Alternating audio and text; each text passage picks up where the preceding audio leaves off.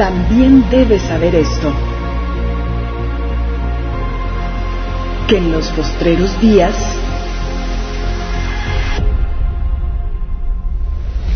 vendrán tiempos peligrosos.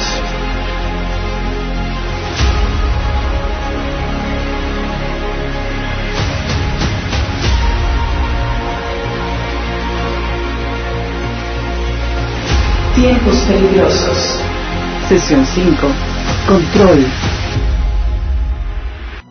Amado Padre, te alabamos, te bendecimos. Te damos tantas gracias, Señor, de que tú nos has acercado a ti para conocerte y para profundizar en el conocimiento de ti y de tu palabra. Señor, te pedimos el día de hoy que tú hables a través de mí, que cubres cualquier deficiencia de mi parte, Señor, que despejes el elemento espiritual, que tu palabra se transmite con toda claridad, con contundencia y con el poder de tu Espíritu Santo, Señor, y llegue a nuestros corazones, Señor, nos transforme, nos renueve, Señor, nos haga más como tú, Señor. Haznos más sabios, Padre, más entendidos. Te lo pedimos en nombre de Jesús. Amén. Ok, chicos, hoy ya vamos en la sesión 5 de esta serie que estamos eh, estudiando de tiempos peligrosos. Hemos estado eh, platicando de varias temáticas que describen los tiempos que estamos viviendo. Son tiempos muy emocionantes. Pablo lo ponía en 2 Timoteo 3, 1. Una advertencia de Pablo Timoteo le decía a Pablo, tienes, también debes saber esto, Timoteo, que en los postreros días vendrán tiempos peligrosos. Y vaya que lo podemos experimentar. Si algo se caracteriza este tiempo que estamos viviendo, son, es que son tiempos peligrosos. Y vimos que varias cuestiones con respecto a esta, tiempos peligrosos, vimos qué onda con, qué onda con el, la, las conspiraciones, son reales, son mentiras, esas teorías, un cristiano cómo debe estar, qué posición debe tener al respecto. Y vimos por la revelación de la palabra de Dios que efectivamente hay una conspiración real para establecer un sistema anticristiano con el anticristo en el poder. ¿Se acuerdan? Es real. O sea, no tienes que eh, a indagar grandes cosas, eh, documentales y cosas por el estilo para saber que eso es, real. Um, y, ah, y, fuimos advertidos, de acuerdo a la palabra, que no podemos ser inocentes. Pablo nos advertía que ese esa conspiración, esa agenda de, de, para posicionar al anticristo, para posicionar ese sistema anticristiano, está operando ya de marchas, eh, está operando en forma secreta, habíamos platicado. Entonces tenemos que ser advertidos, no podemos ser inocentes. Y también vimos en la segunda sesión acerca de la mentira y la desinformación. Habíamos platicado que para que prospere dicha conspiración tiene que prosperar la mentira y la desinformación, ¿se acuerdan? ¿Por qué? Porque este sistema está basado en, en mentiras está basado eh, en, esta desinformación. Entonces, tiene que, para que prospere esta conspiración, tiene que prosperar la mentira y la desinformación. Y fuimos advertidos en cuanto a cómo discernir la mentira y la desinformación. Ahorita, más que, más que nunca en la historia, aunque abundamos en información y tenemos acceso como nunca en la historia a la información, es difícil discernir qué es correcto, qué es verdad, qué es mentira. Bueno, tuvimos, vimos algunos puntos que nos ayudaban a discernir eso. Y vimos en el, en el tercer punto qué onda con la censura. Porque para que prospere esta mentira, tiene que prosperar la censura, habíamos platicado, ¿se acuerdan? No solamente la censura, también tiene que eh, eh, eh, prosperar la manipulación y la presión de las masas. Es parte de la estrategia que el enemigo utiliza para conformar a toda la gente a su agenda. La manipulación, la presión de las masas. Y vimos cómo lidiar con la censura, eh, los tiempos que nos indiquen la censura. También vimos cómo no caer en la manipulación y cómo resistir la manipulación de las masas. Todo un reto como cristianos, chicos. Todo un reto, porque si esto no sabemos cómo hacerlo en lo individual, va a ser muy difícil hacerlo de forma global como iglesia. Um, y todo esto, chicos, nos lleva a este punto, al punto del control. Porque para lograr todo esto que el enemigo quiere hacer, todo lo, enemigo, todo lo que el enemigo está haciendo, este, este agenda conspiratoria en contra de la humanidad, en contra del cristianismo, esta censura, esta desinformación, esta manipulación mediática, tiene que obtener el control. Control para difundir la mentira, la desinformación, control para producir la censura la manipulación. Y cuando hablo de control, chicos, estamos hablando de centralizar el poder y controlar todos los aspectos de la vida todos. Y eso nos lleva a la centralización del poder. ¿Sabes? Esta centralización del poder no es algo nuevo. Es algo que el enemigo, es una estrategia que el enemigo ha utilizado desde el inicio de la humanidad. Él, su estrategia para poder gobernar, para poder establecer su reino de maldad, es acumular el poder en muy pocas manos, centralizarlo. Siempre ha sido eso. De hecho, no sepas quién fue uno de los principales, de los primeros dictadores mundiales. ¿Alguien sabe? Stalin. Stalin, no. Nimrod. Nimrod fue el primer dictador del mundo. Dice en Génesis 10:8, Cus engendró a Nimrod, quien llegó a ser el primer poderoso en la tierra. En el capítulo 11, versículo 4 dice, entonces dijeron, vayamos y construyamos una gran ciudad para, para nosotros en una torre, con una torre que llegue hasta el cielo. Eso nos hará famosos y evitará que nos dispersemos por todo el mundo. ¿Se acuerdan de la famosa torre de qué? De Babel. ¿Quién creen que era el gobernante de esa torre de Babel, chicos? Nimrod. En el capítulo 10, versículo 8 al 12 dice, Cus también fue antepasado de Nimrod, el primer guerrero heroico de la tierra. Ya que Nimrod fue el mejor cazador del mundo, su nombre llegó a ser proverbial. La gente decía, este hombre es como Nimrod, el mejor cazador del mundo. Él construyó su reino en la tierra de Babilonia, con las ciudades de Babel, Erech, Ekad y Calne. ¿Quién, construyó Babel? Nimrod. Desde ahí extendió su territorio a Siria y construyó las ciudades de Nínive, Re, eh, Rehobot, Ir, Cala y Resen la gran ciudad situada entre Nínive y Cala. Entonces este personaje fue el primer gran dictador de, este, de, la humanidad. Y estamos hablando que la humanidad estaba centralizada, chicos. Todos hablaban el mismo idioma, ¿se acuerdan? Y empezaron a unirse. ¿Sabes qué? Para evitar eh, dispersarse, vamos a unirnos para, con, un, con un sistema religioso anti Dios y con Nimrod al mando a cargo de esto. Fue el primer dictador, chicos. Y todo el poder político estaba centralizado con Nimrod. Le estaba dirigiendo todo eso. Ah, de hecho, este, de ahí, de, de Babel, de Babilonia, vienen, se desprenden todas las religiones, eh, toda la influencia pagana a, todas las religiones. De hecho, hay varios investigadores que trazan cómo todas las religiones paganas tienen su, influencia en este episodio de la Torre de Babel. Nada más para que se den una idea de, qué tan fuerte eh, eh, fue este acontecimiento en la, en la tierra.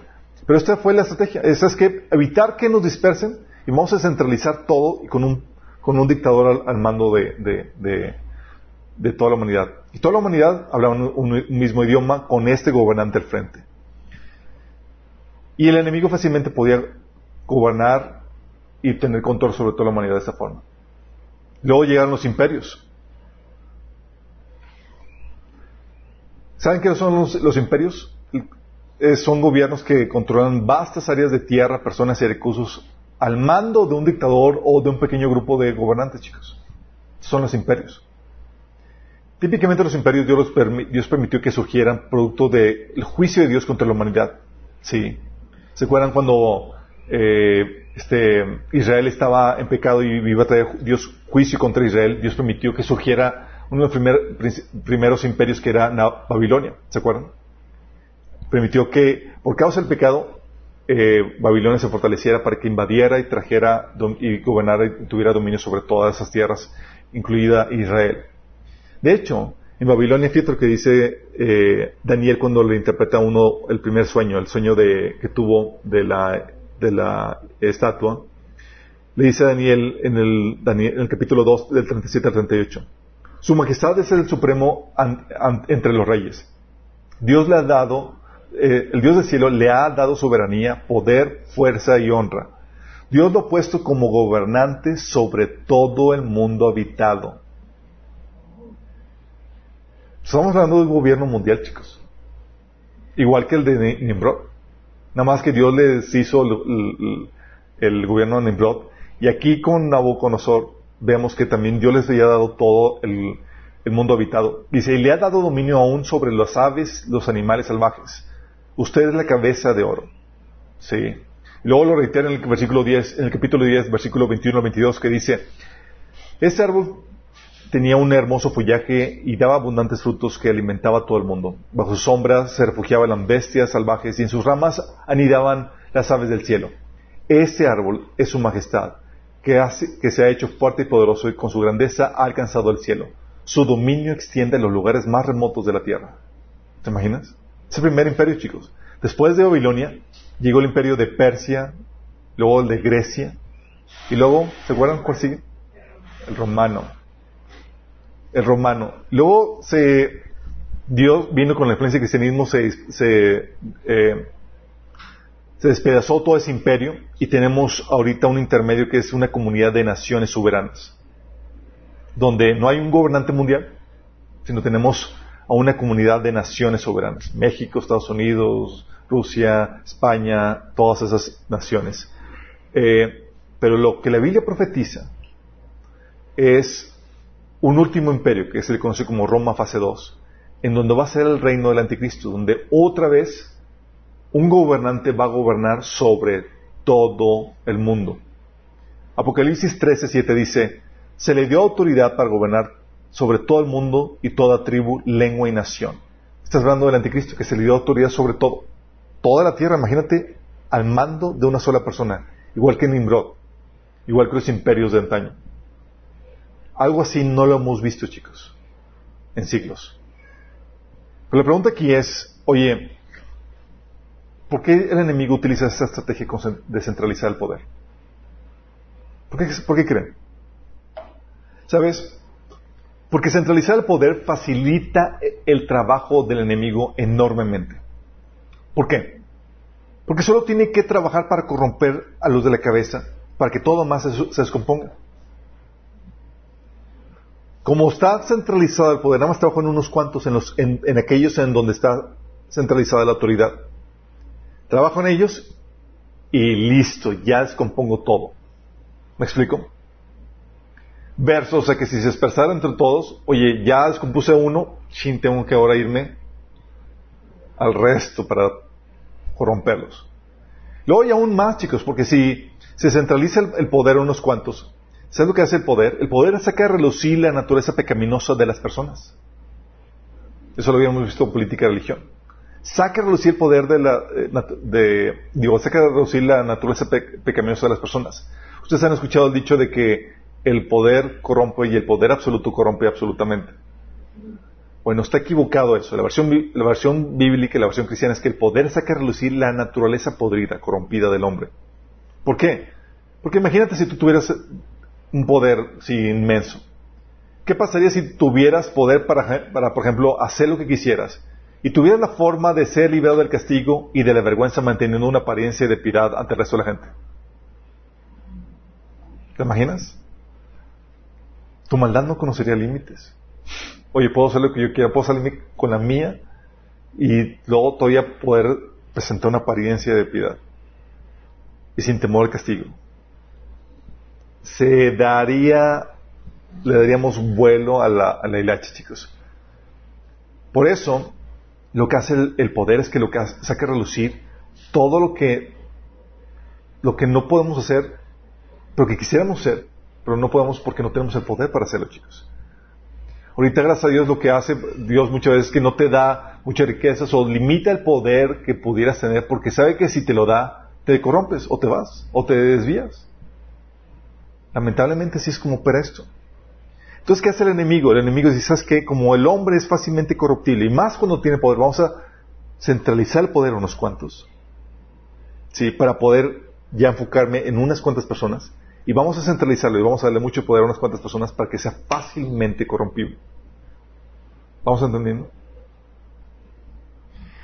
Esta estrategia, chicos, fue la que el enemigo utilizó, por ejemplo, para corromper a la iglesia. ¿Sí sabían? Corromper a la iglesia. Durante los primeros 500 años, los obispos de, Roma no eran conocidos como papas. Eh, o sea, papas me refiero a obispos universales. La idea de que el obispo de Roma debería tener autoridad sobre la iglesia entera fue de fue de un crecimiento lento, proceso gradual, que, eh, y combatida valientemente a cada paso por personas que defendían la dispersión de la autoridad de la iglesia. Sí. Y comenzó desde, esta centralización comenzó, por ejemplo, con Aniceto. Ahí empezó a haber vestigios de, donde el enemigo quería empezar a tomar control y centralizar el poder de, la iglesia. En el año Aniceto, del año 154 al 168, fue obispo de Roma y trató, por ejemplo, de influir en Policarpio, obispo de Esmirna, para que cambiara la fecha en que se celebraba la, la Santa Cena. Pero Policarpio se negó a ceder. Somos independientes. ¿sí? Víctor I, del 190 al 202, amenazó con excomulgar a las, iglesias de Oriente por, por cuanto celebraban el día de, Pascua, el, 14 de Nisan. El 14 de Nisan, por si acaso no lo saben, era el día en que se celebra la Pascua por los judíos. Y, los, y una corriente facción del cristianismo quería desligarse todo lo que tenga que ver con, con los judíos. Entonces, si lo celebraran el 14 de Nisan, los querían excomulgarlos. Pero Policrates, obispo de Éfeso, contestó que no temía las amenazas de Víctor y afirmó su autoridad independiente. Irineo de León, aun cuando era obispo occidental, simpatizaba con el criterio occidental acerca de la celebración de la Semana Santa, o sea, guardando el día de la semana y no el día del mes. Y reprendió a Víctor por haber intentado imponerse a las, a las iglesias orientales, o sea, por querer extender su autoridad. Calixto I fue el primer, primero en basar sus pretensiones de autoridad sobre Mateo 16, 18, ¿se acuerdan? Sobre esta piedra edificaré mi iglesia. Tertuliano Cartago le llamó a él usurpador al hablar como si fuera obispo de obispos. Esteban I objetó ciertas prácticas bautismales en las iglesias del norte de África Cipriano, obispo de Cartago, sostuvo que cada obispo era supremo en su diócesis y se negó a ceder ante Esteban. Sin embargo, crecía el sentimiento de que Roma como ciudad capital debía ser cabeza de la iglesia así como lo era el imperio. iba, avanzando ese sentimiento, esa centralización. Silvestre I, del 314 al 335, era obispo de Roma cuando, bajo Constantino, el cristianismo prácticamente fue hecho religión del Estado, del imperio romano. La Iglesia inmediatamente llegó a ser una institución de gran importancia para la política mundial. Y Constantino se consideraba a sí mismo cabeza de la Iglesia. Ahí fue donde ya empezó a centralizar el poder Constantino, el poder de la Iglesia. Él fue el que convocó el concilio de Nicea y lo presidió. Este concilio dio a los obispos de Alejandría, Antioquía y Antioquía plena jurisdicción sobre sus propias provincias, así como el obispo de Roma sobre la suya. Pero sin la menor indicación de que aquellos tuvieran que ser sujetos a Roma. Aún así estaba disperso el poder de la, iglesia, chicos. Julio I, del 337 al 52, era eh, en el concilio de Sárdica, eh, compuesto de representantes occidentales solamente, eh, y no fue un concilio ecuménico. Fue el primer concilio que reconoció la autoridad del obispo de Roma, por sobre todos. Sí, hasta estas fechas. De hecho, para finales del siglo IV, las iglesias y los obispos del cristianismo habían llegado a ser, que habían llegado, se distribuían en cinco grandes regiones, Roma, Constantinopla, Antioquía y Jerusalén y Alejandría, cuyos obispos habían llegado a ser llamados patriarcas, de igual autoridad entre sí y se tenían y teniendo cada uno pleno dominio sobre su propia provincia, no uno sobre otro, sí, sino el poder distribuido.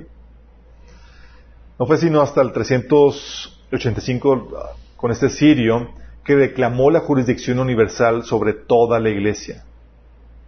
Pero desafortunadamente para él, en sus días, el imperio fue dividido en dos, el imperio de Oriente y el imperio de Occidente.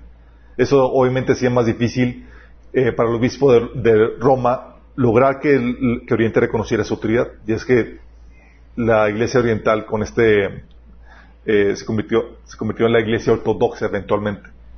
Los patriarcas de Antioquía, Jerusalén y Alejandría poco a poco reconocieron la supremacía de Constantinopla. Desde entonces en adelante, la lucha por el dominio del cristianismo fue entre Roma y Constantinopla, lo que se conoce como la Iglesia Oriental. El imperio occidental, con Sixto, en el imperio de Occidente ya se disolvía rápidamente bajo, las incursiones de la, de la inmigración bárbara. Eh, y en la turbación y preocupación de esos tiempos, Agustín escribió su obra monumental de la ciudad de Dios, con la cual contemplaba él un imperio cristiano universal. Esa obra, chicos, fue una de gran influencia para crear una opinión pública favorable a una jerarquía universal de la Iglesia bajo una sola cabeza. Esto favoreció las pretensiones de Roma eventualmente. Cuando, llegó, con, llegó León eh, en el 440, que es llamado por algunos historiadores como el primer papa. León reclamaba ser, por, nombramiento divino, primado de todos los obispos. O sea, él es el primero de todos. Los están bajo él. Y obtuvo del emperador Valentino III el reconocimiento imperial de sus pretensiones en el año 445. Se proclamó señor de la iglesia entera y abogó a favor de un papado exclusivo y universal. Dijo que recibir la autoridad suya era un camino seguro al infierno. Y abogaba a favor de la pena de muerte para la herejía. ¿Se imaginan? ¿Se dan cuenta cómo empezó otro proceso gradual de descomposición? Gregorio VII, ya para los años 1073, repetidamente se, llamaba a sí mismo Señor de Reyes y Príncipes. No imagínate. Inocencio III del 1198 fue el más poderoso de todos los papas. Reclamó ser vicario de Cristo o vicario de Dios, supremo soberano de la iglesia y del mundo. O sea, si querías tú ir a conquistar una tierra, ir a colonizar alguna región, tenías que ir a pedirle permiso al papa, que era el dueño del mundo. Él tenía el derecho de, poner reyes y príncipes y que todas las cosas en la tierra, en el cielo y en el infierno estaban sujetas al vicario de Cristo.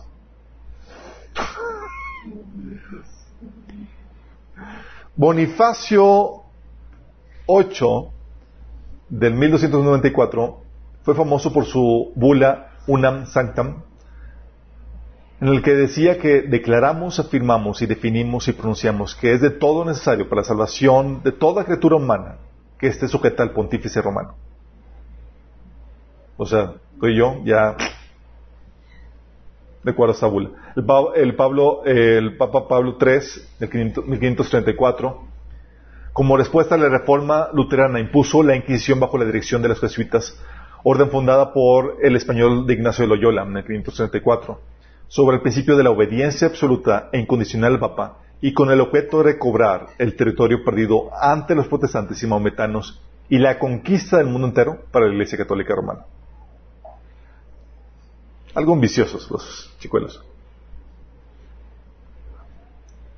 ¿Te das cuenta cómo llegó a centralizarse el poder? Dices, ah, pues de la Iglesia Católica. Dentro de la Iglesia protestante también se ha trabajado en la centralización de poder, chicos. También se ha trabajado. ¿Sabes con qué conceptos? Concepto de la cobertura espiritual. ¿La han escuchado? Concepto de cobertura espiritual en donde se te enseña que no puedes comenzar ningún ministerio sin la autorización de tu pastor. Es decir, tu ministerio es, es una extensión del ministerio de tu pastor. Es decir, se fomenta la centralización del poder dentro de la iglesia. Nadie puede hacer algo de forma independiente.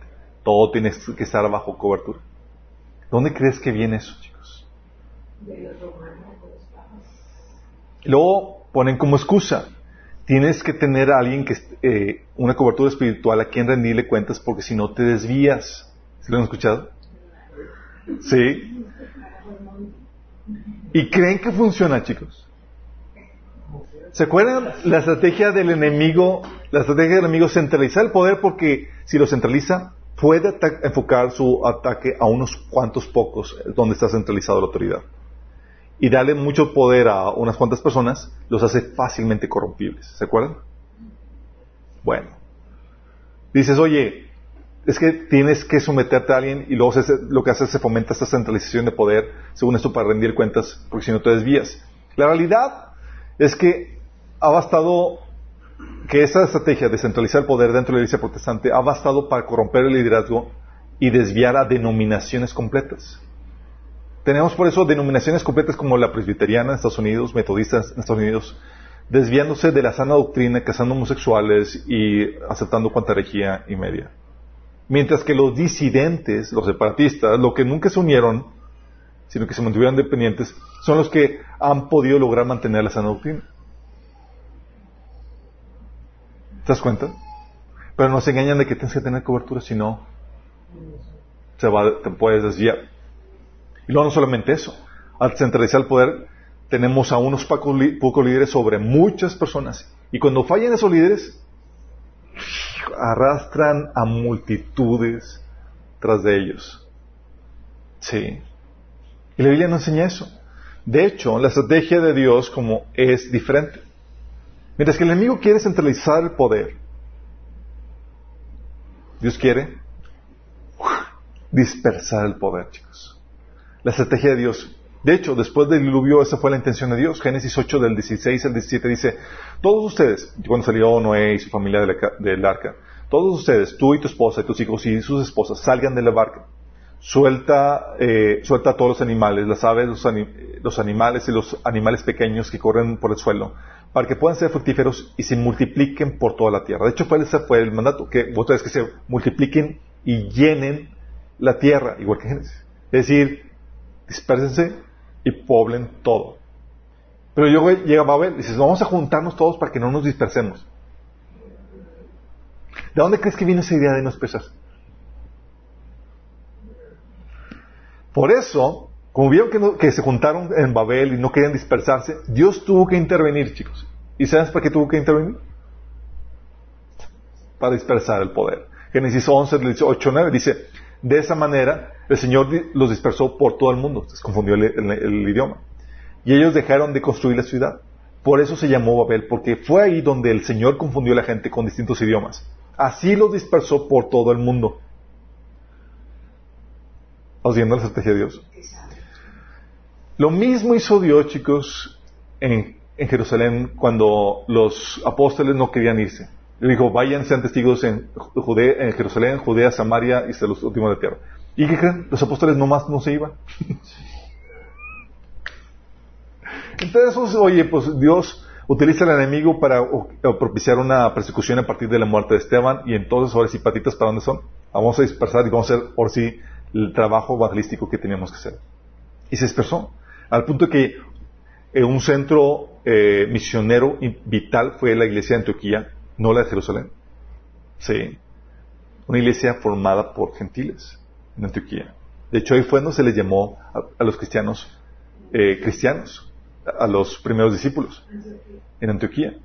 Pero es Dios dispersando eso, porque la estrategia de Dios es dispersar el poder. En la iglesia, chicos, es así como Dios lo diseñó. al inicio, chicos, Jesús, por ejemplo, cuando llamó a los discípulos, no centralizó el poder, sino que dio la autoridad a cuántos? A doce. ¿Cuántos llamó? A doce. Lucas 6.13 dice, y cuando era de día llamó a sus discípulos y escogió a doce de ellos, los cuales también llamó apóstoles. No solamente llamó doce chicos, Dios levanta autoridades fuera de las ya establecidas. Oye, eran los dos apóstoles. ¿Se acuerdan que incluso buscaron a, a Matías, que sustituyó a Judas? Dios, ya estamos completos, chicos. Ya somos aquí el petit comité de señores. Mm, mm, mm. Faltan más. Y se añadieron como apóstoles también Bernabé, sí, y Pablo. Y Pablo, fíjate lo que dice Gálatas 1.1, dice Pablo, apóstol, no por investidura ni por mediaciones humanas, sino por Jesucristo, por Dios Padre que, lo levantó entre los muertos. O sea, Dios tiene la libertad de, la libertad de levantar un ministerio fuera de los ya establecidos. ¿Te das cuenta? La, diciendo, aquí no hablamos de monopolio, chicos. El único que tiene monopolio soy yo, es Dios. Gálatas 2, de 7 al 8 dice Pablo, es el contrario. Cuando dice Pablo, narra que fue a visitar a Jerusalén a los líderes de la iglesia. Imagínate la... Y la de decirte que Pablo era de sangre media pesadita, porque no era barbero ni de por Entonces dice Pablo que les presentó el evangelio y demás, para ver si, que, si lo que estaba compartiendo era, estaba bien, o su opinión. Dice al contrario, reconocieron que a mí se me había encomendado predicar el Evangelio a los gentiles de la misma manera que se le había encomendado Pedro predicar a los judíos. El mismo Dios que facultó a Pedro como apóstol de los judíos, me facultó también a mí como apóstol de los gentiles. ¿Ves una división de poder, chicos? ves o ves un papado con monopolio todo por a mano de Pedro o de Pablo. No, estaba dividido. De hecho, sabían que su autoridad era limitada.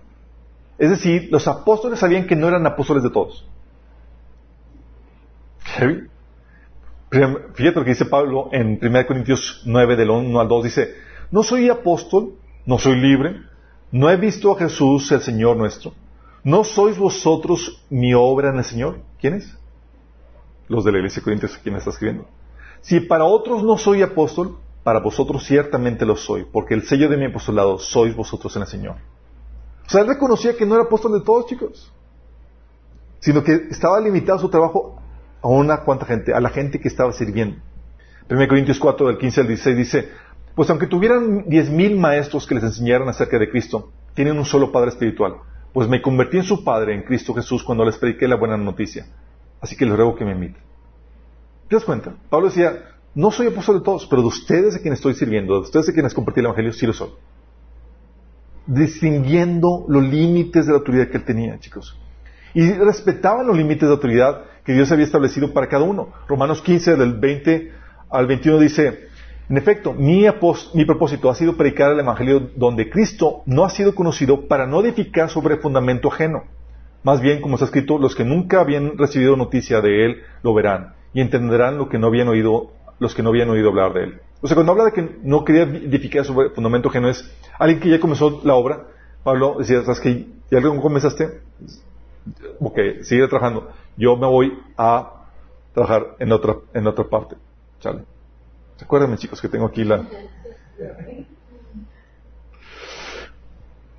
2 Corintios 10 del 13 al 14 dice, nosotros no nos jactaremos de cosas hechas fuera de nuestro campo de autoridad. ¿A qué creen que se refiere esto? Porque Pablo dice, no nos vamos a jactar de cosas hechas fuera de nuestro campo de autoridad. O sea, Pablo no podía presumir o hablar de cosas que no él, que él no trabajó, fuera de su ministerio. Su autoridad estaba limitada. Dice, nos jactaremos solo lo que haya sucedido dentro de los límites del trabajo que Dios nos ha dado, los cuales incluyen nuestro trabajo con ustedes. ¿Te das cuenta cómo está limitando su autoridad? No traspasamos esos límites cuando afirmamos tener autoridad sobre ustedes, como si nunca hubiéramos ido a visitarlos. ¿Les cuenta hablando de los límites? Yo tengo autoridad sobre ustedes, chicos, no sobre aquellos. Pedro está, pastoreando esas iglesias, yo soy apóstol de, ustedes. Dice, pues fuimos los primeros en viajar a Corintio con la buena noticia de Cristo. Tampoco nos jactamos ni nos atribuimos el mérito por el trabajo que, eh, que otro haya hecho en cambio, esperamos que la fe de ustedes crezca a fin de que se extiendan los límites de nuestro trabajo entre ustedes. Entonces podremos ir a predicar la buena noticia en otros lugares más allá de ustedes, donde ningún otro esté trabajando. Así nadie pensará que nos faltamos de trabajar en el territorio de otro. ¿Te das cuenta los apóstoles de conociendo los límites de su autoridad? Porque Dios había dispersado el poder entre varios apóstoles, chicos. Mientras que la estrategia del enemigo es que centralizar todo. Uno solo, cabeza de todo el, cristianismo, un papá, órale.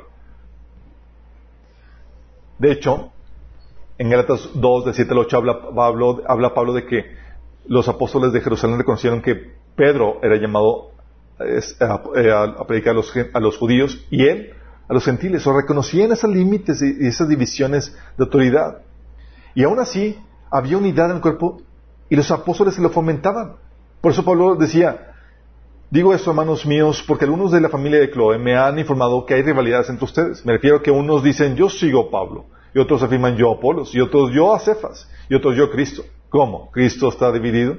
¿Acaso Pablo fue crucificado por ustedes? ¿O es que fueron bautizados en nombre de Pablo?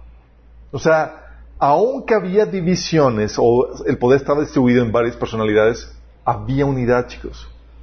1 Corintios 3, del 3 al 4 dice, ¿Acaso no demuestran que los controla su naturaleza pecaminosa? ¿No viven como la gente del mundo? Cuando uno de ustedes dice yo soy seguidor de Pablo y otro dice yo a Apolos, ¿no actúan igual que la gente del mundo?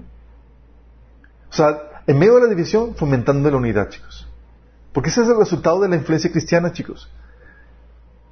La, la dispersión de poder de diferentes formas, diferentes esferas. Por la influencia cristiana tenemos una comunidad de naciones soberanas. Por la influencia cristiana. A partir de la era cristiana, se empezó a, se distribuyó el poder entre diferentes naciones. Y Dios lo permitió así porque, por la misma razón, chicos. Porque si se centraliza el poder, la corrupción aumenta de volada. Entonces, al dispersarlo, al, al, eh, alenta ese proceso de corrupción, descomposición. Pues cuenta lo, importante que es esto. Y de hecho, por ejemplo, tienes a, un modelo a, Estados Unidos que nació con un modelo, con una cosmovisión cristiana, que aunque ha tenido el, poder o la habilidad de imponerse a otras naciones y convertirse en un imperio, por su cosmovisión se limita y da luz o da, cabida a otras naciones. No todas las naciones en la historia tú checas, si tienes poder, lo aprovechas y conquistas a otras naciones. Pero la influencia cristiana limita tu poder. También tenemos un modelo de gobierno con la división de poderes que habíamos visto en, el, cuando vimos el tema de política y religión, ¿se acuerdan? Ah, vimos el, eh, como el modelo cristiano del gobierno dispuso no centralizar el poder en una sola persona, sino dividir, dividirlo poniendo pesos y contrabalances. Por eso tenemos la división de poder en, poder ejecutivo, legislativo y judicial. ¿De dónde crees que viene eso? Influencia cristiana. Porque sabemos lo peligroso que es centralizar el poder en una sola persona. Tenemos la cosmovisión bíblica. Entonces, ¿qué hacemos? Se dispersa el poder. De hecho, eh, por eso también la, eh, como parte de la propuesta cristiana es el, eh, damos se da apertura dentro de un gobierno con influencia cristiana a la formación de partidos que compitan por el poder político, no que haya monopolio de un partido político. También, por la influencia cristiana, tenemos un modelo de libre mercado con políticas antimonopólicas. Todos sabemos lo que es, lo terrible que es tener un monopolio en las empresas. ¿Qué es lo que sucede? Baja la calidad de servicio, aumenta el precio y todo se va por el traste porque tienen el monopolio. Pero la competencia te obliga a ser eficiente, te obliga a dar un mejor servicio. Si no, bye bye, sales del mercado. Eso es influencia cristiana, chicos. Solo vimos en política y religión. También vimos que, por la influencia cristiana, tenemos multitud de iglesias y denominaciones independientes. Dices, oye, se corrompió la iglesia presbiteriana. Sí, pero hay un montón de denominaciones e iglesias independientes que nos han corrompido.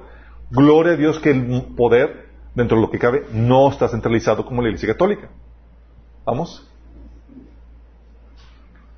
¿Por qué? Porque Dios dice, ¿sabes qué? Como sé que el ser humano tiende a corromperse, una competencia, ¿sí? Entre naciones, entre, entre, en, el modelo económico, dentro del gobierno, de la distribución de poder, ayuda a, a minorar procesos de composición, de corrupción. Pues es muy importante eso, chicos. La estrategia del enemigo, centralizar el poder. La estrategia de Dios, dispersarlo. Y el enemigo ha estado trabajando en la monopolización, en la centralización del poder, chicos. la monopolización del poder es vital en la estrategia del enemigo. De hecho, en la agenda que vimos de conspiración para establecer el gobierno mundial, el gobierno del anticristo. Tú ves en la agenda que Dios nos reveló del, de Satanás para este mundo. Tú ves en el horizonte un gobierno que controla y centraliza todo. Y están trabajando para eso, chicos, en diferentes formas. Tienes, por ejemplo, que están trabajando en, en la cuestión económica. Empresas. ¿Sí sabes qué sucedió durante el gobierno de Salinas con el libre mercado, cuando se abrieron los mercados, con las empresas mexicanas?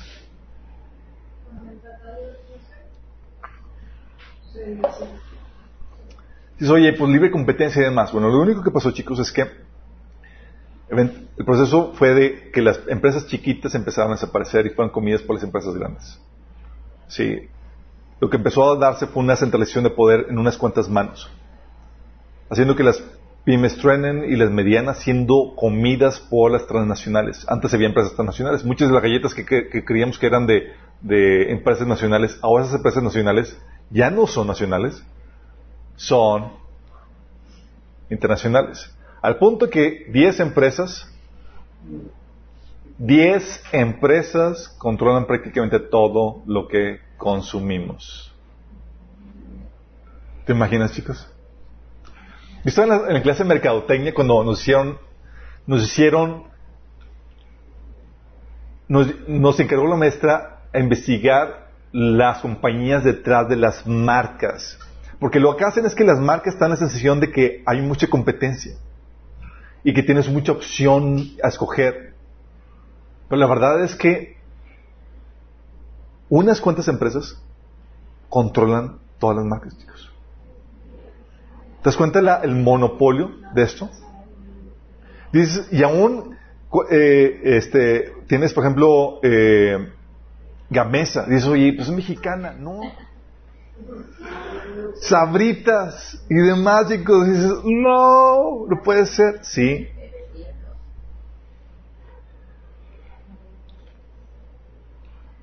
¿Ves esta, esa centralización de poder, chicos? ¿Cuál es, ¿Cuál es la estrategia del enemigo? Centralizar el poder. Y eso a nivel de empresas, en productos que consumes, se da eso. Por ejemplo, a nivel de entretenimiento, chicos, los medios de comunicación, tiene la centralización del poder en unas cuantas manos. Tienes todas las marcas de, medios de entretenimiento centralizadas por seis compañías. ¿Estás consciente de eso? O sea, ¿sabes? No solamente eso, oye, compañías que trabajan, eso es entretenimiento, compañías que controlan el tráfico en Internet, chicos. Más del 70% de Internet es controlado por Google y Facebook. De YouTube, que es dueño de, Google Plus, Facebook, que es dueño de eh, Instagram, de WhatsApp, de... te lo dice. ¿Te das cuenta el control, chicos? De hecho, Facebook controla eh, el 68% de las redes sociales, 68%. Sí. Del mercado de las redes sociales, Facebook lo controla. ¿Te, ¿te das cuenta? ¿Qué, ¿Qué te dice esto? Está hablando de la centralización de poder. ¿Por qué? Porque el enemigo lo necesita. Necesita el control en todas las áreas. O sea, no basta, para el enemigo no basta tener control sobre todos, es necesario tener control también de todas las áreas de la vida. Y lo que les mostré, chicos, es un proceso que ha tomado años, pero lo que están haciendo es centralizar el poder en unas cuantas manos en diferentes áreas de la vida. Entretenimiento, empresas, lo que consumes, lo que comes, sí, lo que, donde navegas. O sea, difícilmente, o sea, tú dices, gozas de mucha, mucha libertad. No, simplemente navegas con la misma compañía en diferentes marcas. ¿Estás consciente de eso? Dices, ¿por qué? ¿Por qué se está dando eso? ¿Quién está atrás de esto? ¿O por qué se está dando este fenómeno?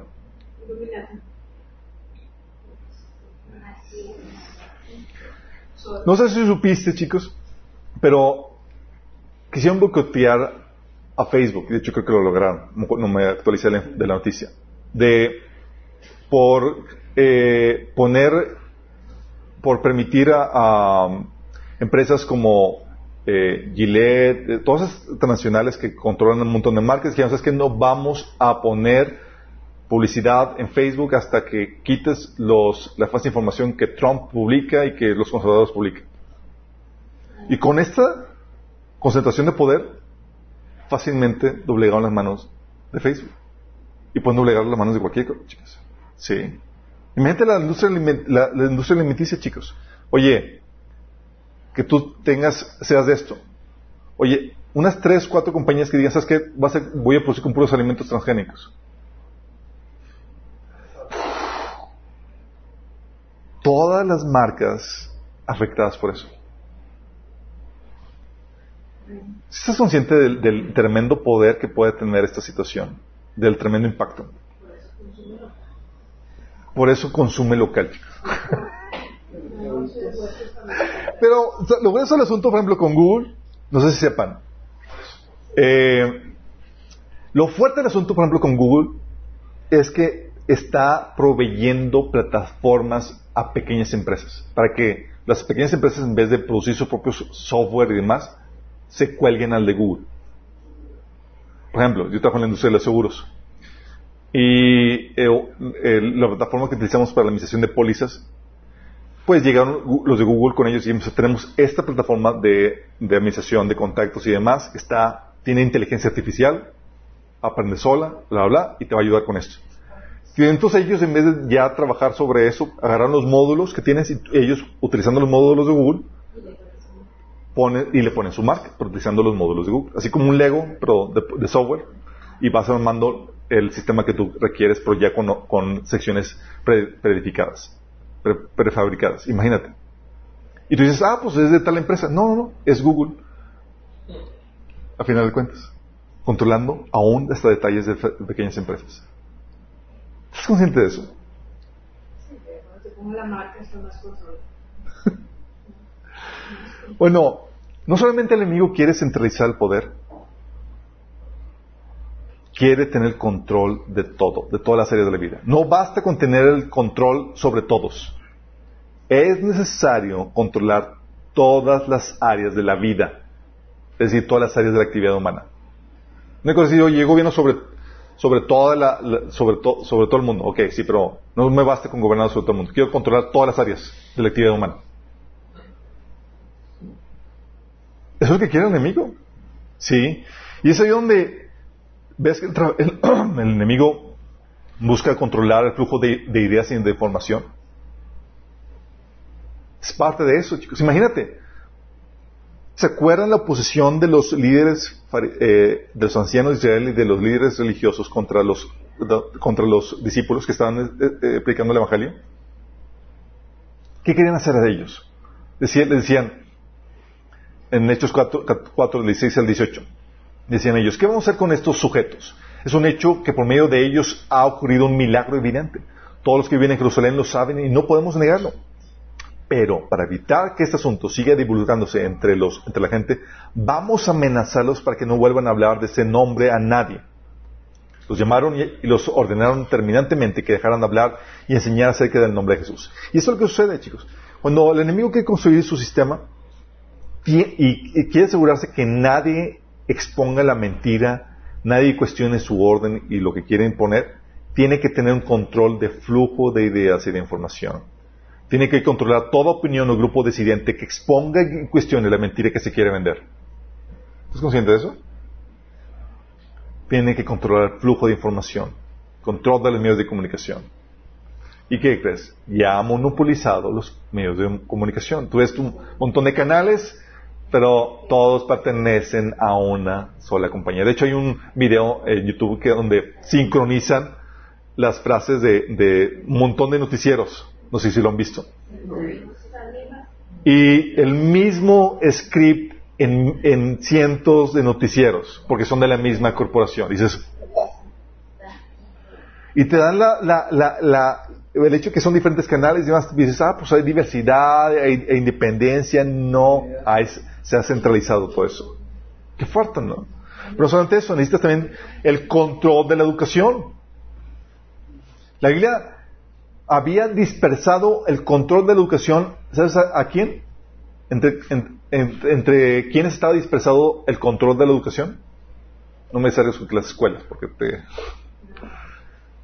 entre las familias. Los papás tenían el monopolio de la, educación. Por eso Deuteronomio 6, 7 le decía, que le enseñaras a tus hijos las palabras de la ley. Dice, incúlcaselas continuamente a tus hijos. Háblales de ellas cuando estén en tu casa, cuando vayan por el camino, cuando te acuestes y cuando te levantes. Es papás enseñando a sus hijos. Por eso también Proverbios 22.6 habla de que instruye al niño en su camino, en el camino correcto y aún en su vejez no lo abandonará, hablándote del impacto tan tremendo que puede tener la educación. Por eso, Ignacio de Loyola, ¿saben quién fue Ignacio de Loyola? el fundador jesuita, dice, decía, denme un niño antes de los siete años y será mío para toda la vida. Solo vimos en Padres Sabios, hijos grandiosos. Hitler decía, solo aquel que gana la juventud gana el futuro. Y él ganó a las juventudes con, sus movimientos de, la juventud eh, nazi. Era un tipo scouts donde los entrenaba para el movimiento nazi. Pero no solamente requiere el control de la educación, chicos. Se está se, monopoliza, también la ciencia, la historia, el arte.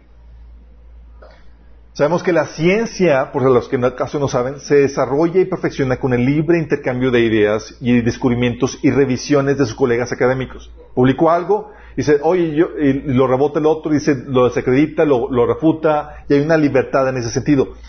Pero cuando la ciencia llega a estar politizada, eh, se quita esa libertad para solo apoyar descubrimientos que se alinean a cierta ideología y restringir a las que no, aunque tengan validez científica. Porque ya se politizó. Sí. Es decir, ya no hay libertad en la ciencia. Se ha controlado. Y se le ha puesto un candado para que solamente arroje resultados que apoyen cierta ideología. ¿Vamos? Igual con la historia, chicos. La historia se, aunque tenemos, somos, conocemos los hechos del pasado, se pueden definir y redefinir para que encajen en la narrativa que se quiere vender. Por ejemplo, ahorita con lo de Black Lives Matters, no sé si han visto lo que están queriendo hacer, están diciendo que Estados Unidos realmente no vino desde los, desde, desde los inicios, eh, fue fundado para poder perpetuar la, esclavitud y para que pudieran tener esclavos. Nada que ver. Sí. Pero se está redefiniendo la historia. También empezó a suceder eso con, con la evolución, cuando se empezó a meter la, cosmovisión materialista, donde al inicio eh, había un, este, eh, un estanque eh, calientito que permitió, que tenía los elementos necesarios para la formación de vida y ¡puc! surgió la vida espontáneamente. Y ya no hubo un inicio de Dios creó al hombre y a la mujer, sino crearon, pusieron una historia diferente. Y es muy peligrosa la historia porque quien controla la historia controla la identidad de una nación o de una población. Sí. ¿Quién eres? ¿De dónde vienes? Es clave en esto. Entonces se define, se define la historia para que encaje en la narrativa que se quiere vender. ¿Sabes cómo se está definiendo hoy en día frente a nuestras narices la historia? Se está definiendo la historia con los programas como el de alienígenas ancestrales. Volteas a la historia y dices, no eran dioses, eran alienígenas. Y la gente lo está comprando, chicos, está redefiniendo la historia. Y tiene un propósito eso. Sí. También el control del arte y del deporte. Control del arte y deporte donde ya se limitan las formas de expresión artística, lo que puedes o no hacer o no creativamente, chicos. Control de la economía. Eso es muy importante porque si controla la economía, controla tu sustento. Lo que puedes y no puedes hacer para obtener tu sustento. Sí. La moneda lo que utilizas para intercambiar, para obtener bienes y productos. Control de movilidad también, básico. Tú ves en, en, eh, episodios en la Biblia como el de Jeremías, que era libre y demás, hasta que le quitaron, porque él predicaba en contra de tal cosa, le limitaron su movilidad y, lo metieron a la cárcel. Eh, y es aquí donde siempre ha surgido ese tipo de restricciones. Quién entra, quién sale, los horarios, los lugares que puedes visitar. También el control de las leyes y castigos que se imponen. Las leyes que regulan la conducta humana, chicos, clave en esto. Y los castigos que se imponen. Es decir, el enemigo quiere controlar todas las áreas de la actividad humana. ¿Y qué mejor herramienta para controlar todo, chicos? ¿Cómo se les ocurre que podrías controlar todo? Con el Estado, con el gobierno. Por medio del Estado centralizado, uno puede controlar el flujo de ideas y de información, la educación, la ciencia, el arte, la economía, la movilidad, las leyes, los castigos, todo puede controlar por medio del Estado. Por eso la lucha por el poder estatal o de gobierno es característica de la guerra espiritual o ideológica. Es decir, oye, quiero imponer una situación, quiero controlar algo. ¿Qué es lo que el enemigo va a utilizar? Voy a querer conquistar el Estado. Si conquisto el Estado, ya jaque mate. Por eso, cuando vimos el, tema de política, política, y religión, habíamos platicado que todas las persecuciones contra los cristianos han sido a manos del Estado. Dices, ¿cómo? Sí, porque lo primero que el enemigo quiere conquistar. Conquista esa arena, esa área de la vida, ya está frito el asunto. Sí. Y eso lo tienes, por ejemplo, en la iglesia durante el medievo, la iglesia católica. ¿Qué crees que utilizó la iglesia para imponerse en el medievo? Un poder gubernamental, chicos. Por medio del poder del gobierno, la iglesia podía controlar el flujo de ideas y de información. Y eso tiene el monopolio de eso. Si tú enseñabas algo diferente, bye. Si predicabas la Biblia, cuello. Si enseñabas la Biblia, cuello. Si traducías la Biblia, cuello. Si dabas una ideología diferente, cuello. Se quemaban libros y demás por causa de eso. Controlaban incluso la educación.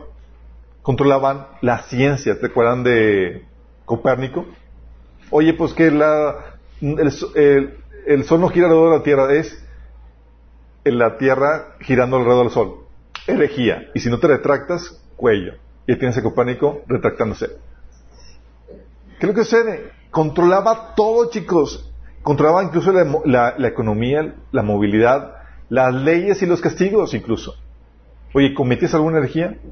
La Inquisición funcionaba como una corte para poder condenar a cualquiera que supusiera al, poder de la iglesia. No solamente tienes eso, lo mismo sucede con, las, con, las, con la religión islámica en los países musulmanes. Es una religión, toma control del poder del Estado para poder imponer su gobierno sobre todo y gobernar sobre todo. Y así lo hacen, chicos. Por eso, en países islámicos, las libertades que tenemos y tú y yo gozamos en Occidente no las tienen.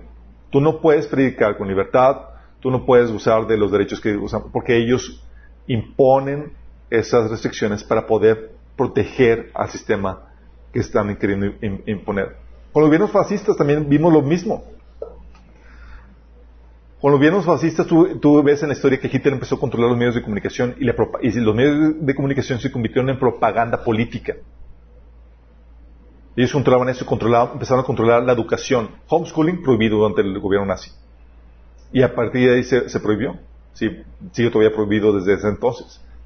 La ciencia, el arte y la economía controladas por el gobierno nazi. No podía haber arte si no, eh, si no se manifestaba esa, eh, esa agenda nazi. Todo arte, todo tenía que tener esa expresión del, del, fascismo.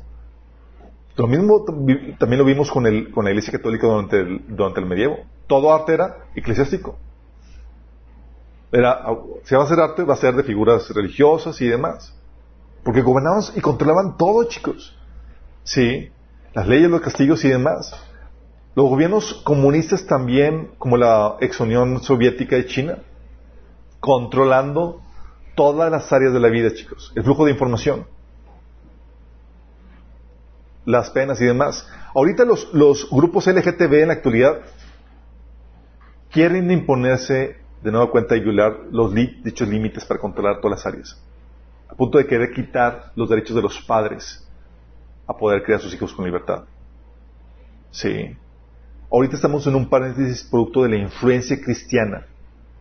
Por esa influencia cristiana, a esos límites eh, se han puesto límites constitucionales, división de poderes en el gobierno, y se ha asignado el gobierno a funciones limitadas donde no puede gobernar sobre otras áreas en las cuales no corresponden a sus funciones.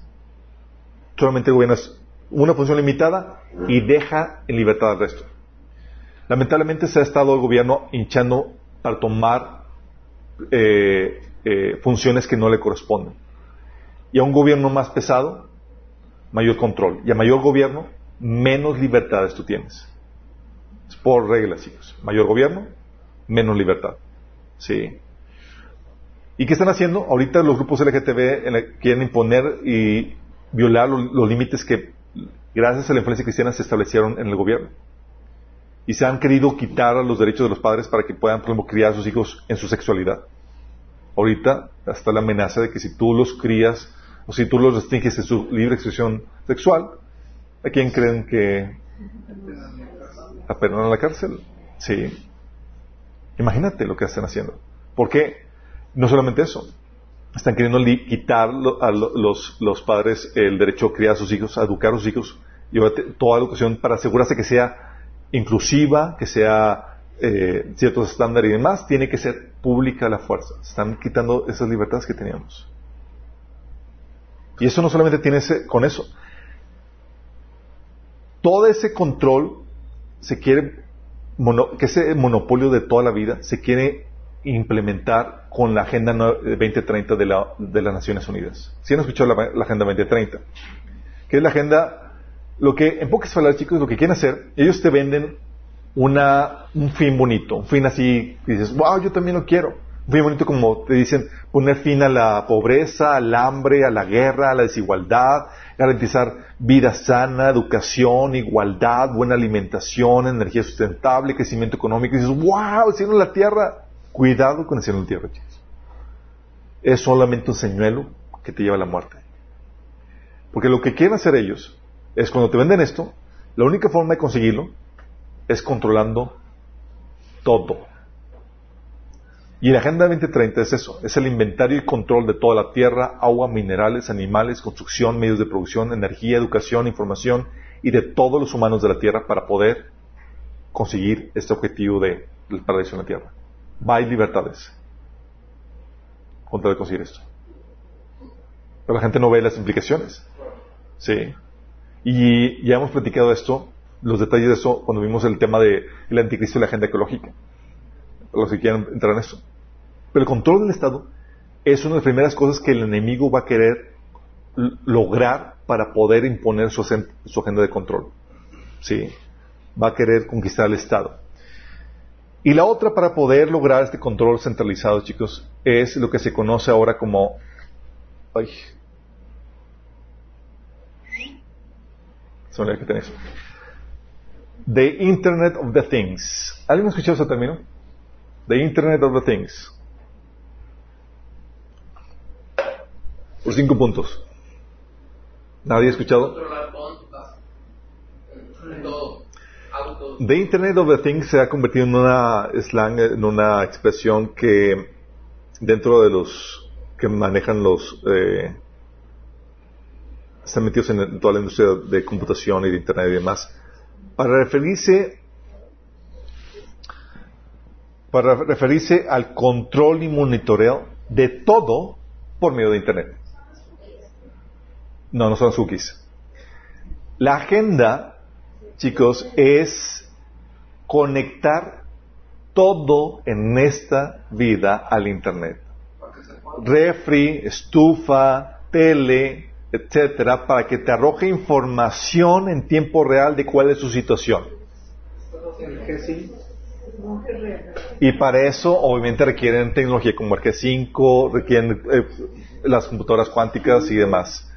¿Por qué? Lo que necesitan, lo que quieren es tener control, inventario de todo. Oye, te lo vende bonito, igual que el celular, chicos. Oye, pues tienes facilidad de tener toda la información en la mano y demás. Oye, qué padre que tu teléfono, tú puedes entrar al refri y ver cuál es la temperatura en la que está, qué le falta, eh, falta la leche, todo desde, desde celular. Oye, cuando se fue la luz y demás, tener control de todo, te lo venden así como que vas a tener control de todo eso.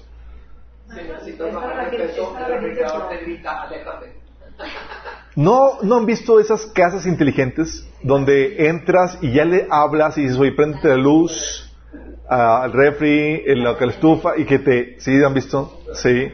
Que, que la verdad es que Alexa o esas eh, eh, inteligencia artificial y dices, wow, qué padrísimo. No sabes lo que estás diciendo. Sí. Sí. Lo que quieren hacer, o sea, es tener que todo esté controlado y rastreado. Porque si, si, está conectado a la red, tu casa, por ejemplo, es hackeable fácilmente para que cualquiera pueda tener acceso a esa información. ¿Han visto las cosas que le ponen a la computadora para tapar la camarita? ¿Por qué crees que lo hacen? Porque después de, la, de las películas y del, eh, de este, eh, el que trabajaba en la inteligencia de Estados Unidos y que, eh, no, no te lo decirte. Uh, Snowell, Snow, Snowell, sí, que, eh, que él documentó y, informó de cómo ellos desde de, de, la agencia de inteligencia pueden entrar a cualquier celular, cualquier computadora y pueden hacer uso de tu cámara y ver qué estás haciendo, qué estás grabando y tal cosa y utilizar tu en tu contra. ¿Sí? O sea, saben todo de todos. ¿Sí? Bueno, aunque sepas o no sepas, chicos, y dices, bueno, tal vez tú no figuras, no seas una persona pública, importante y demás, pero déjame decirte esto. Es algo que, que, que se ha documentado ya en varios eh, varias personas que han trabajado en esas agencias de inteligencia. Ahorita tu celular, no sepas, pero Google rastrea todas tus vueltas, donde, qué haces, qué visitaste. Si les ha pasado incluso que en tu plática, si tuviste una plática, de repente hacen anuncios de lo que estuviste platicando. Y dices. ¿Por qué crees que se da eso, chicos? Porque ellos están registrando todo lo que sucede. Y no solamente lo registran, lo documentan y lo guardan, lo almacenan. Para que si en una fecha futura tú llegas a una persona de peligro, puedan rastrear todo lo tuyo del pasado. Anónimos ya lo había dicho.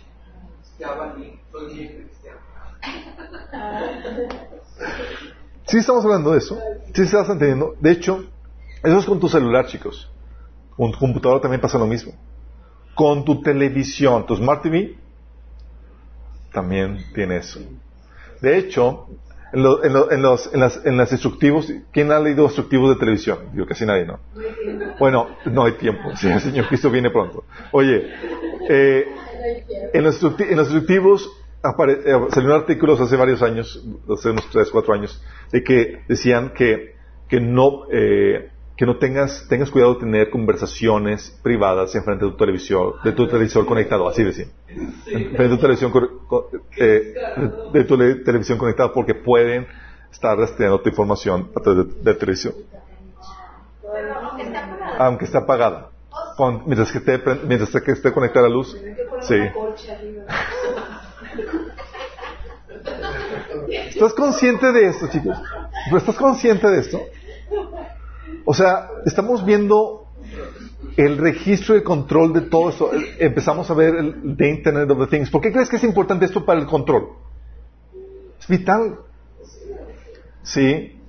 Ahorita, eh, de hecho, por ejemplo, hago un, una, un documental que vi de, de, no me acuerdo de qué, temática eh, era, pero recuerdo que decían que Google lo que maneja, como tiene el rastreo la mayoría de la gente utiliza Google eh, para, buscar, ellos podían detectar qué enfermedades estaban acogiendo ciertas comunidades. ¿Por qué? Porque, empezaron a buscar soluciones o medicamentos para ciertas enfermedades.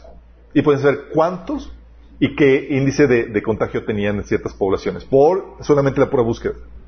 Así podían rastrear un montón y sacar un montón de información y conocer de pe a pa a la cierta población por medio de su interacción con el Internet. ¿Te imaginas de lo, que es, lo fuerte que es esto? Ellos rastrean todo eso, chicos. Tal así que ahorita, por ejemplo, el YouTube traduce todos los videos para que se quede un script de todo lo que tú dices. Afortunadamente mi dicción es muy mala y no la entiendo. Pero...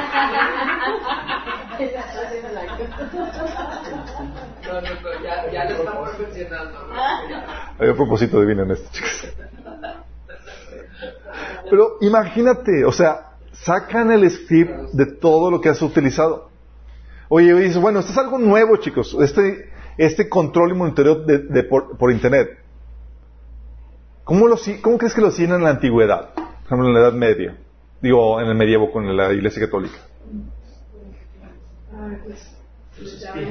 Espías. Informantes, chicos. Había informantes y confesionarios durante la Inquisición, de ese tiempo. Era espionaje. tú no sabías, por ejemplo, en la Inquisición te podían acusar y tú no sabías quiénes eran tus acusadores.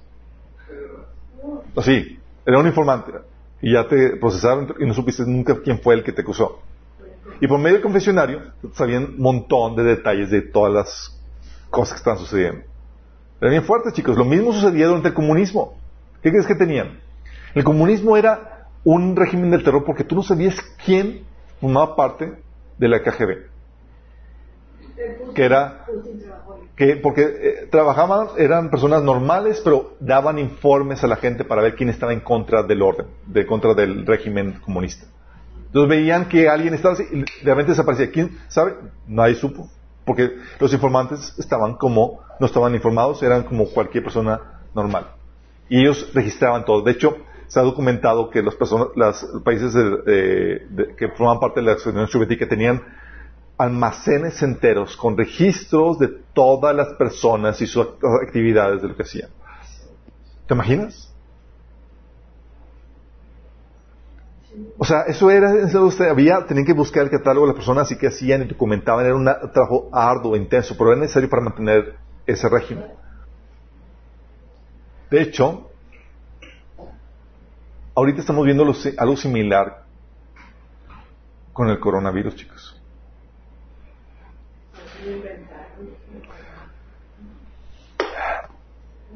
¿Alguien ya se fue a hacer la prueba de, coronavirus? ¿Todavía no? Ay, no, vaya.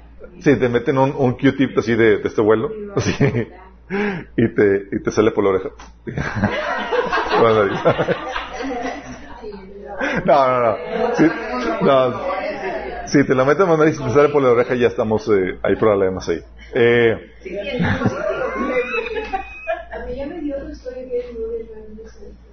bueno, ahí llegas y lo dicen, baja cierta app, ¿para qué? Para rastrearte.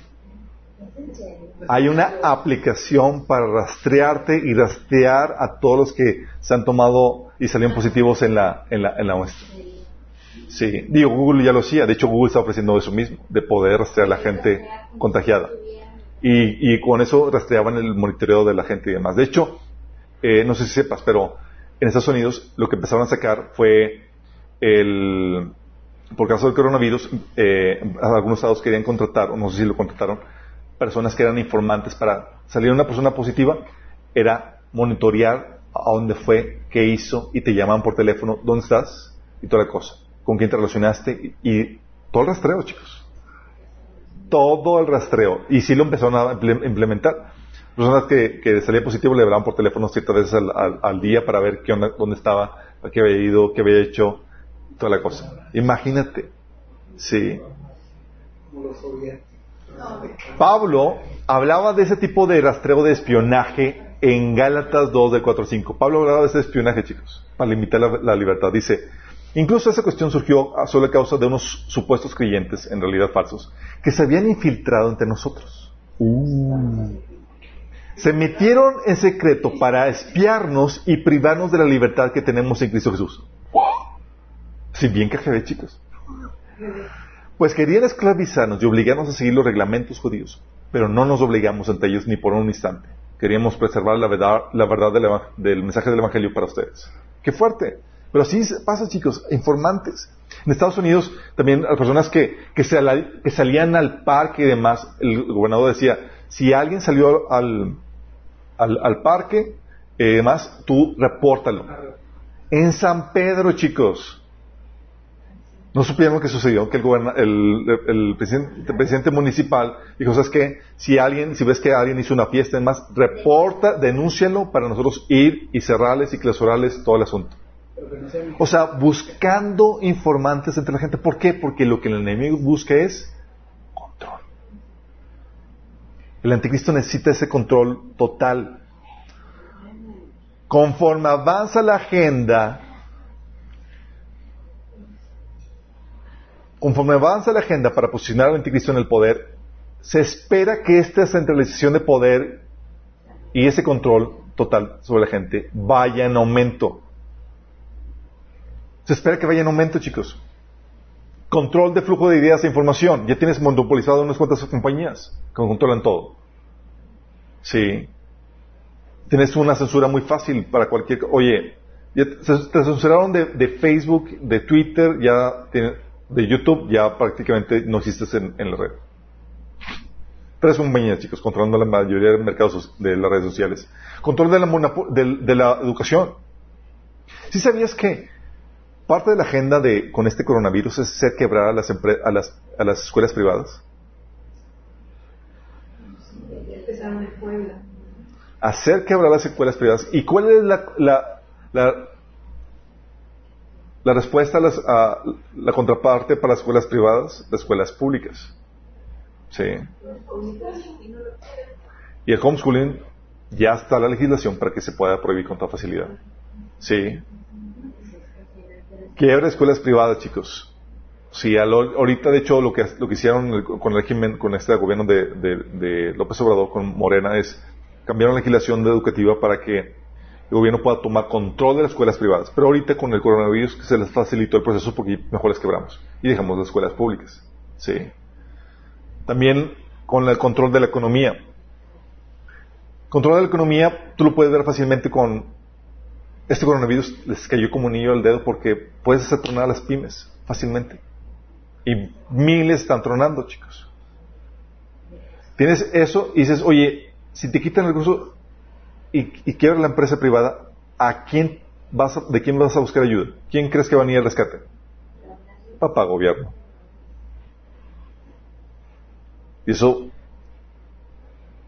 le da más poder, se centraliza el poder, sí, de tu sustento por parte del gobierno. No solamente eso, tienes el control de la economía.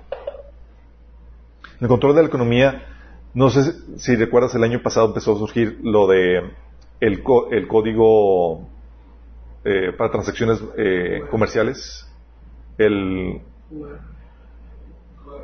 en vez de, usar el efectivo, el CODI, el CODI, el CODI, y no solamente el CODI, sino la fiscalización de todo, donde se va a facturar automáticamente todo por medio cuando compras con tarjeta.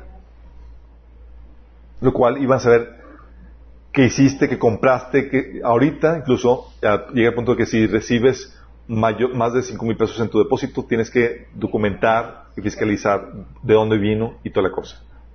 ¿Qué crees que están haciendo? Están teniendo el control de todo. ¿Sí? Con la tecnología. ¿Sí sabes que la nueva, hay una nueva legislación donde ya ni siquiera vas a poder reparar tu celular? ¿Sí le vieron? Prohibido que tú puedas modificar tu celular. Tienes que ir con los, con los, con los eh, con los fabricantes autorizados. ¿Te imaginas? Oye, qué genial poder controlarte con el equipo y que tú no puedes quitar, por ejemplo, los mecanismos de rastreo y demás de tu celular, porque si tú modificas tu celular, ya te vas al bote. ¿Sí te estás dando cuenta de eso? Oye, eso es control de tecnología. Control del arte. ¿Sí sabes de la legislación que propuso una diputada del, PES, del Partido de Encuentro Social, que según esto es un partido cristiano, para la prohibición de memes. Y es en serio, chicos, es en serio. O sea, control del arte, de la libertad de expresión, control de movilidad. Tenemos toques de queda que no son toques de queda, pero te dicen que no puedes salir de cierto horario, que no puedes, o sea, exigiendo tus libertades. Control Tendrías el control también, por ejemplo, de, del gobierno con el partido mayoritario donde puedas ahorita hacer Morena lo que quiera porque controla todas las, las, cámaras. Y tiene la violación de derechos y libertades. Entonces tienes, o sea, se está avanzando esta agenda de control, chicos. Tienes también que se espera, y esto lo que hace es que se espera que se sientan precedentes, esta violación de derechos, este control de la gente, se sienta precedentes para que, para la fácil transición a un régimen totalitario. Oye, pues me dicen que, no puedo salir y tú no sabes que tienes libertades, que el poder del gobierno está, limitado. Entonces obedeces tranquilamente y ya te hicieron que donde pues ya lo hiciste en el pasado, lo puedes hacer también para otras situaciones. Siempre y cuando hay una excusa buena, justificable. Sí. El enemigo necesita eso para sentar precedentes y también necesita tener el poder suficiente para sofocar cualquier oposición. Y si tiene control de todo, va a tener control de los opositores. Cualquier rebelde, cualquier cosa que disidente puede ser eliminado con facilidad. Por eso el anticristo va a poder eliminar y vencer a los opositores. Sí. Y tiene que tener control de toda la población. Y los medios tecnológicos ahorita los tienen. Tú ves esto, chicos, el cáliz de esto en China.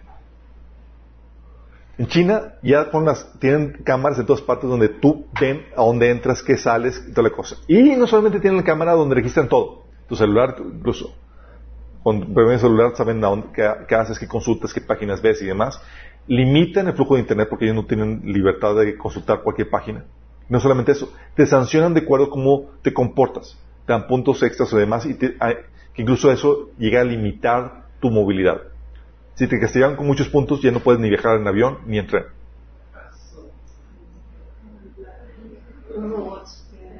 Estás, estás dimensionando, es control total de la población. Y por eso vamos. Lo peor de estos chicos es que la iglesia va pavimentando el camino para el anticristo.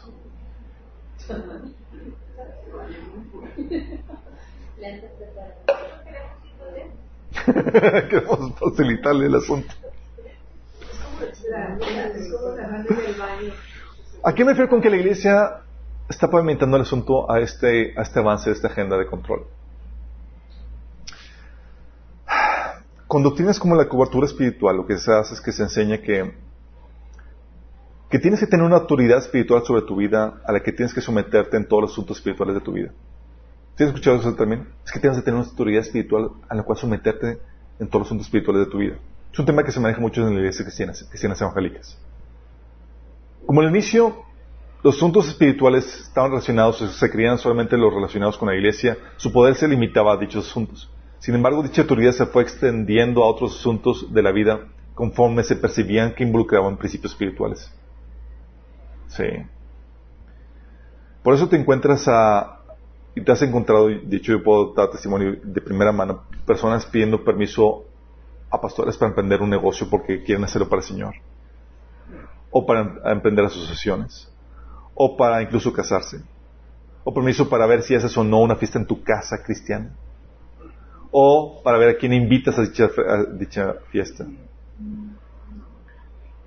Durante la universidad llegaban conmigo, formados parte de una asociación y llegaban amigos cristianos y me decían, Chuy, yo no puedo formar parte de la asociación en la cual eh, hiciste porque mi pastor me lo prohibió.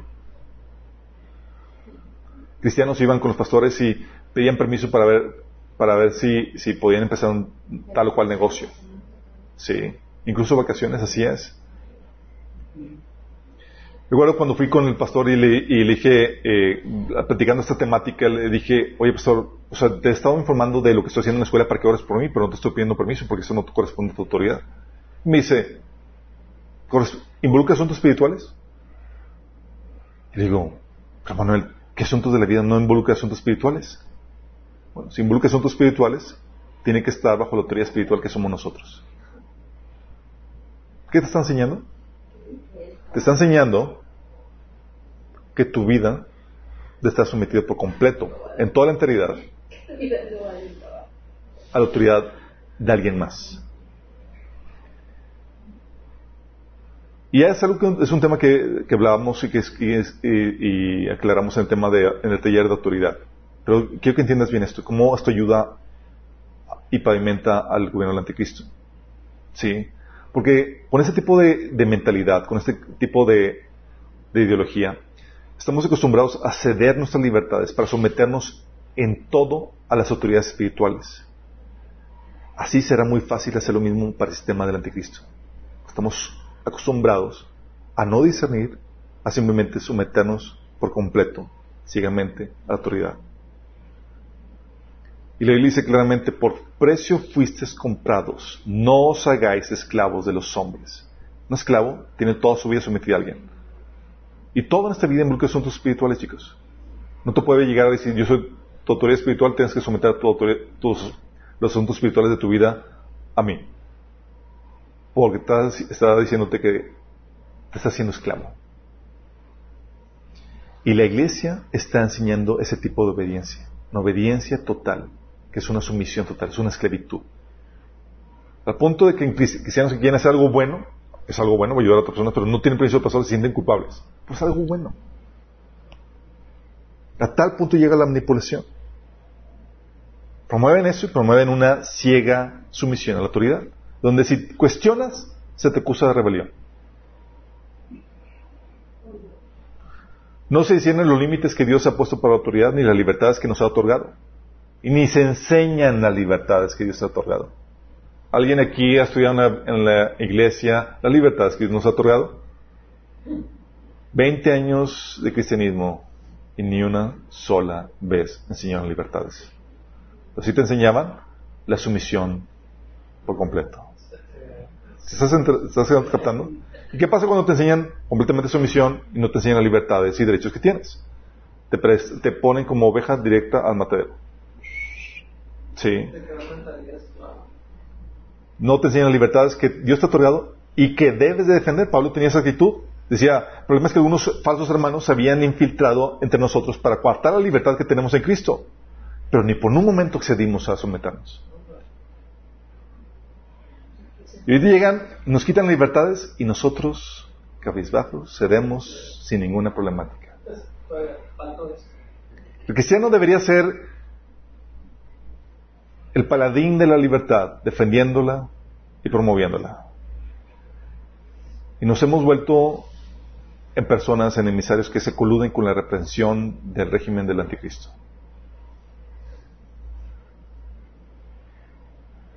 Cuando violan nuestras libertades, resulta que son los líderes cristianos los que te dicen que te sometas a esas autoridades. ¿Estás, entendiendo? Y los cristianos, si tú dices, si cuestionas esa sumisión, porque la Biblia te enseña la sumisión a las autoridades, pero no una sumisión ciega. Te enseña a desobedecer cuando las autoridades se contraponen a las libertades y derechos que Dios te ha otorgado que viene en la Biblia. ¿Sí? Cuando tú haces, cuando tú haces eso, ¿sabes quiénes son los primeros contrincantes en contra de esa libertad que quieres defender? Los mismos cristianos. ¿Con qué agenda crees que se están alineando ellos? ¿Están apoyando la centralización de poder y el control de todo? You bet. Así lo están haciendo. Por eso digo que la iglesia, en su forma actual, con la ideología con la cosmovisión escolástica que hace esa división de lo espiritual de lo mundano, lleva a la gente a que se somete con facilidad a un régimen totalitario. Por eso te encuentras a iglesias actualmente que no se atreven a reunirse, no por previsión, no por cuestión de prudencia de eso, sino por sumisión a la autoridad, sin cuestionar nada más. Y en vez de ser los defensores de la, libertad, se convierten en coludidos a la reprensión.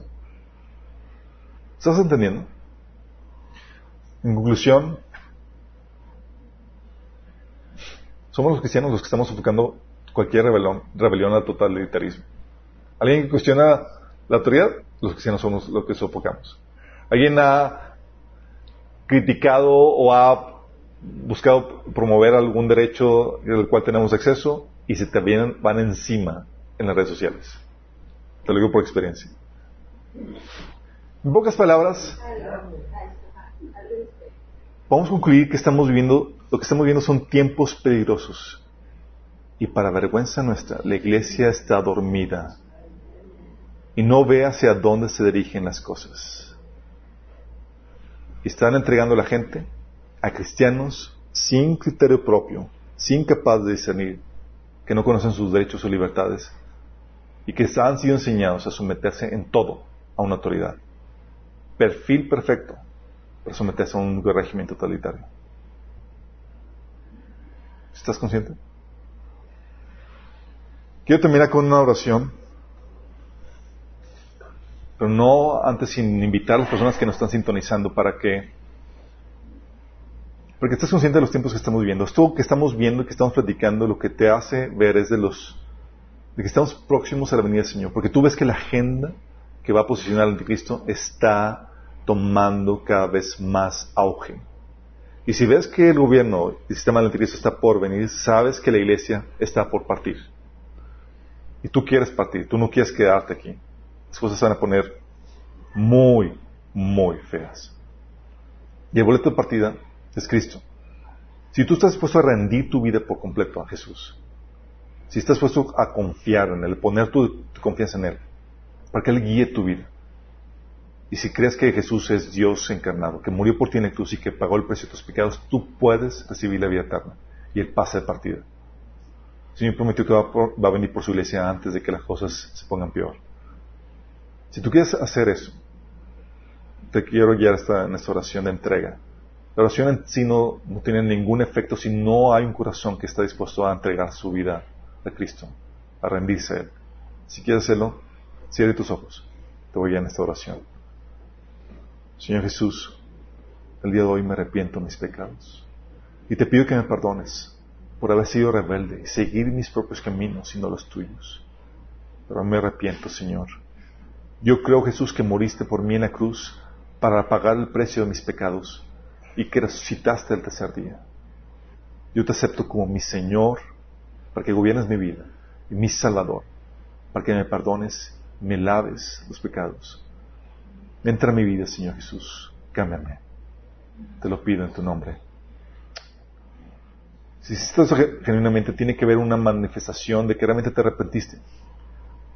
Antes no te importaba la voluntad de Dios, ahora te tiene que importar. Tienes que empezar a leer la Biblia.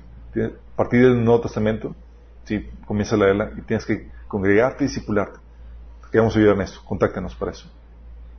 Todos los demás chicos, que sobrio, ¿verdad? La situación que estamos viviendo.